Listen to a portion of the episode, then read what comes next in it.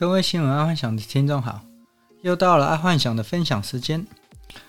今天的周末闲聊啊，我想跟各位听众聊一聊创立公司最不想遇见的事，其中之一就是恶性倒闭。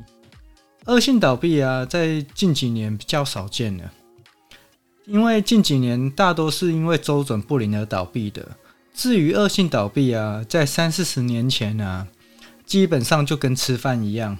几乎只几乎只要有开过公司的人都会遇到恶性倒闭啊！在以前有一句玩笑话，专门形容恶性倒闭，就是说啊，倒会提三声，啊，愈倒愈大间。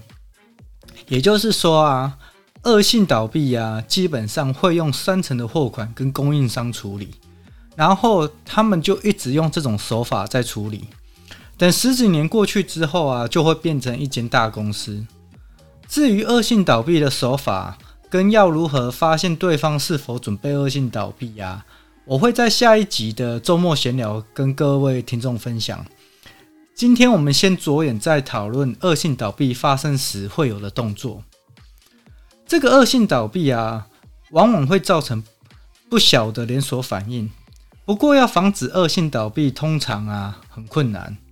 因为当一家公司要准备恶性倒闭的时候啊，通常只有那一家公司的高层会知道，底下员工大多都不知道公司要准备恶性倒闭。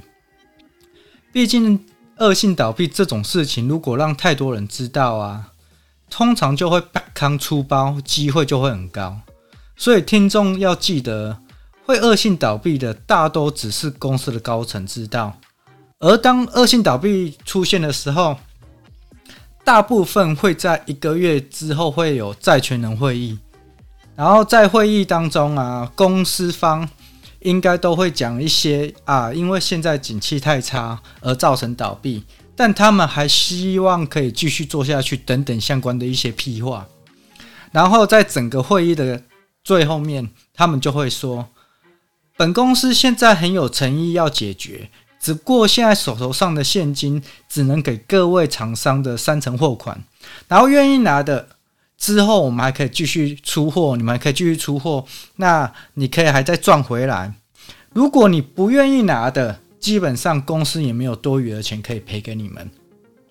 通常会议到这里啊，大部分的厂商是会拿那三成货款走人的，然后。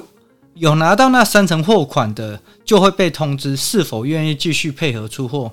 当然，愿意配合出货的都是以现金交易，但这个现金交易其实是有猫腻的，因为通常现金交易配合到六个月之后，公司方就会跟厂商要求是否可以月结开票。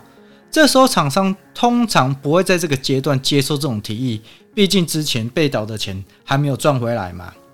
但等差不多到九个月到一年之后啊，那个公司方又会再问一次，这时候厂商应该大都会接受月结开票了。如果他没有接受，通常他就去转转另外一个供应商，大概是这样。然后再来就是说，差不多等三到五年，又会再来发生发生一次恶性倒闭。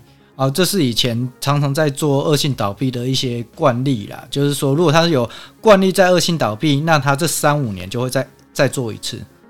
好，所以这就是为什么有这一句话，就是说“倒会提三声，啊，愈倒愈大间”这种话了。好，今天先跟各位先听众分享到这，下一集啊，周末闲聊会再跟听众分享恶性倒闭的手法跟预防方法。啊，记得帮爱幻想按赞跟分享啊！下次再见，晚安，拜拜。